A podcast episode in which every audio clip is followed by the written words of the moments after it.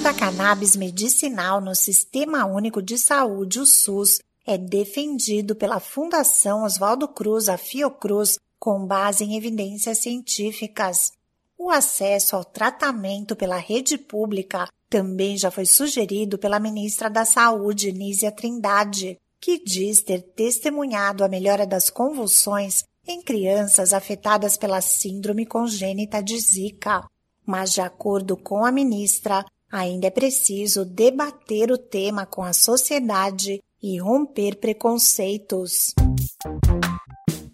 Olá, eu sou a Sig Aikmaier e no Saúde e Bem-Estar de hoje converso com o psiquiatra Pietro Vani e com o empresário Joaquim Dias Castro, que decidiu investir no segmento do tratamento com cannabis medicinal.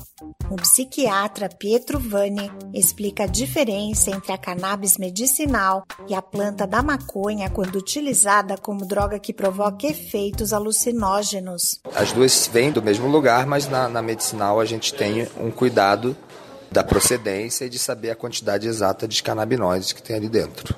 O THC, que é o canabinoide que é o principal canabinoide psicoativo da cannabis, que é o que está em grande quantidade na maconha recreativa, que é o que causa esses efeitos, ele, ele é usado com muita cautela na cannabis medicinal. A gente geralmente usa ele em algumas situações, né, principalmente em casos de dor crônica, e, e sempre em quantidades pequenas, junto com o canabidiol, que é um canabinoide que não promove esses efeitos. Então a gente, ao prescrever o, o THC, que é o que poderia causar esses efeitos, e pode, se você usá-lo em alta quantidade, a gente vai usar ele de uma forma com cuidado em relação à dose e junto com o canabidiol. A ideia é que o tratamento com cannabis medicinal não cause esses efeitos indesejados.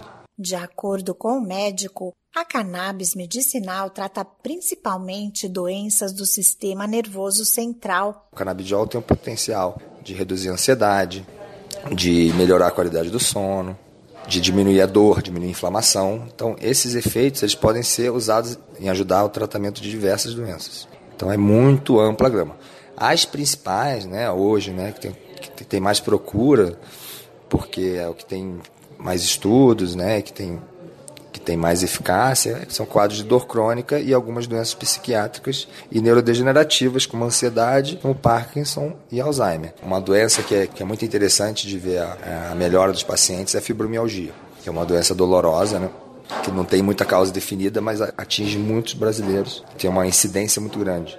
E a gente tem ótimos resultados. É uma doença que tem, tem a ver com dor. A cannabis medicinal tem um potencial enorme para tratar dor crônica. O uso da cannabis medicinal para fins terapêuticos está em crescimento no Brasil e atraiu a atenção do empresário Joaquim Dias de Castro.